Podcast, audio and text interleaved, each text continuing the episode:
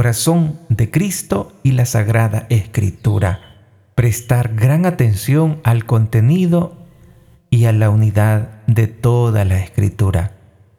En efecto, por muy diferentes que sean los libros que la componen, la Escritura es una, en razón de la unidad del designio de Dios, del que Cristo Jesús es el centro y el corazón abierto desde su Pascua. En la Sagrada Escritura, Cristo es el centro y el corazón abierto desde su Pascua. El corazón, como dice el Salmo 22.15, dice, estoy como agua derramada, tengo los huesos descoyuntados, mi corazón como cera se derrite en mis entrañas. El corazón de Cristo designa la Sagrada Escritura que hace conocer el corazón de Cristo.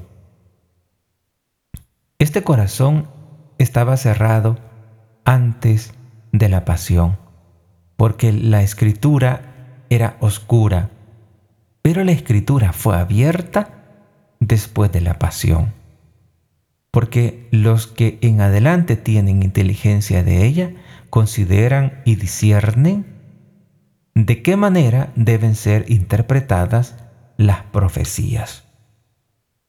Así dice el Catecismo de la Iglesia Católica en el numeral 112.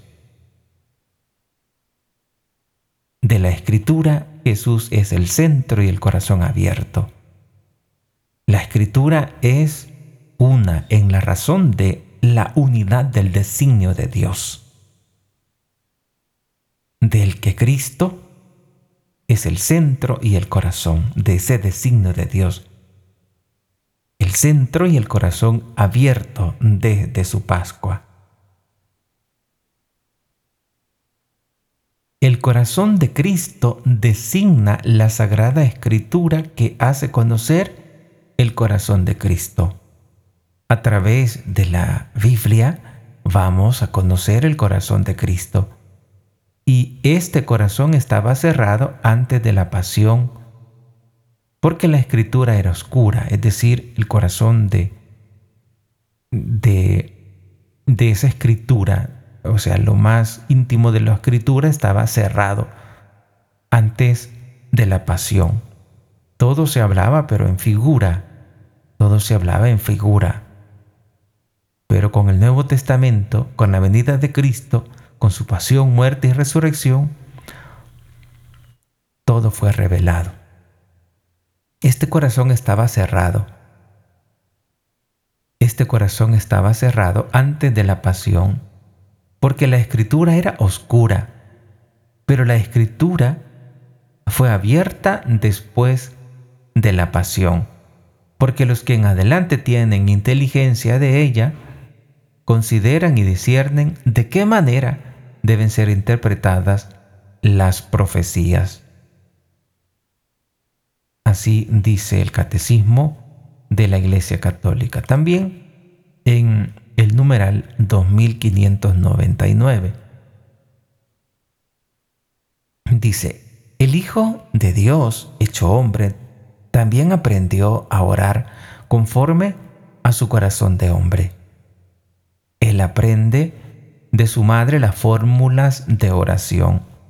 De ella, que conservaba todas las maravillas del Todopoderoso y la meditaba en su corazón, como dice San Lucas 1.49, lo aprende en las palabras y en los ritmos de la oración de su pueblo, en la sinagoga de Nazaret y en el templo pero su oración brota de una fuente secreta distinta, como lo deja presentir a la edad de los 12 años.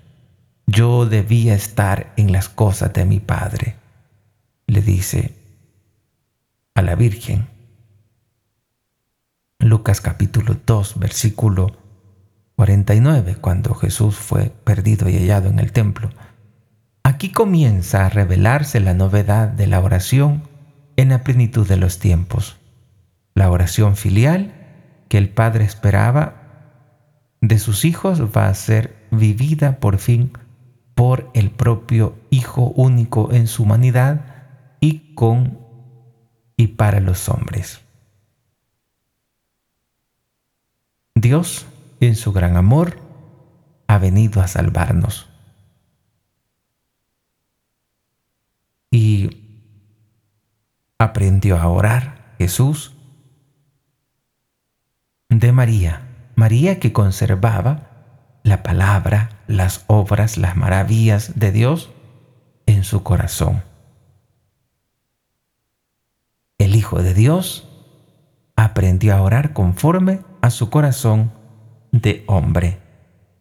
Y con ese corazón divino, ese corazón divino y humano, te ama tanto que quiere salvarte. Nos ama tanto que nos da tantas oportunidades para convertir nuestra vida. De manera que aprovechamos cada momento si somos dóciles al Espíritu. Rechazamos si nos negamos a lo que Dios nos dice a través de su palabra, a lo que Dios nos dice a través del magisterio de la iglesia, a través de lo que nos ha dejado Cristo en su iglesia para el bien, para la salvación de cada una de las almas que peregrinamos en esta vida. También nos dice el numeral 2603, hablando siempre de ese corazón. Los evangelistas han conservado dos oraciones más explícitas de Cristo durante su ministerio. Cada una de él las comienza precisamente con la acción de gracias. En la primera, que la encontramos en Mateo 5, 25, 27, que dice, en aquel momento tomó la palabra Jesús y dijo, Te doy gracias, Padre, Señor del cielo y de la tierra, porque has escondido estas cosas a los sabios y entendidos y, las, y se las ha revelado a los pequeños. Sí, Padre, así te ha parecido bien. Todo me ha sido entregado por el Padre y nadie conoce más que y nadie conoce al Hijo más que el Padre, y nadie conoce al Padre sino el Hijo y aquel a quien el Hijo se lo quiera revelar. También en Lucas 10, 21, 23 dice, En aquella hora se llenó de alegría en el Espíritu Santo y dijo, te doy gracias, Padre, Señor del cielo y de la tierra, porque has escondido estas cosas a los sabios y entendidos y se las has revelado a los pequeños. Padre, porque así te ha parecido bien. Todo me ha sido entregado por mi Padre, y nadie conoce quién es el Hijo sino el Padre, y quién es el Padre sino el Hijo, y aquel a quien el Hijo se lo quiera revelar. Así está escrito en la Biblia en Lucas capítulo 10 versículo del 21 al 23. Jesús confiesa al Padre, le da gracias, lo bendice porque ha escondido los misterios del reino a los que creen, a los que se creen doctos, y se los ha revelado a los pequeños, los pobres de las bienaventuranzas. Su conmovedor sí Padre expresa el fondo de su corazón. Su adhesión al querer del Padre, de la que fue un eco el fiat de su madre en el momento de su concepción y que preludia lo que dirá al Padre en su agonía. Toda la oración de Jesús está en esta adhesión amorosa de su corazón de hombre al misterio de la voluntad del Padre el corazón de Jesús, siempre adherido al querer del Padre. Como dice el numeral 2603 del Catecismo de la Iglesia Católica, su conmovedor sí es expresa el fondo de su corazón, su adhesión al querer del Padre. Por eso, cuando hacemos esta pequeña jaculatoria, le pedimos precisamente eso a Jesús, que nos permita un corazón semejante al suyo. Concédenos un corazón semejante al tuyo, un corazón adherido al querer del Padre, un corazón que siempre acepte la voluntad del Padre, que en tantas veces nos cuesta aceptar. Y ese conmovedor sí, cuando Jesús hace en la oración que antes hemos leído, sí Padre, dice el catecismo que expresa el fondo de su corazón.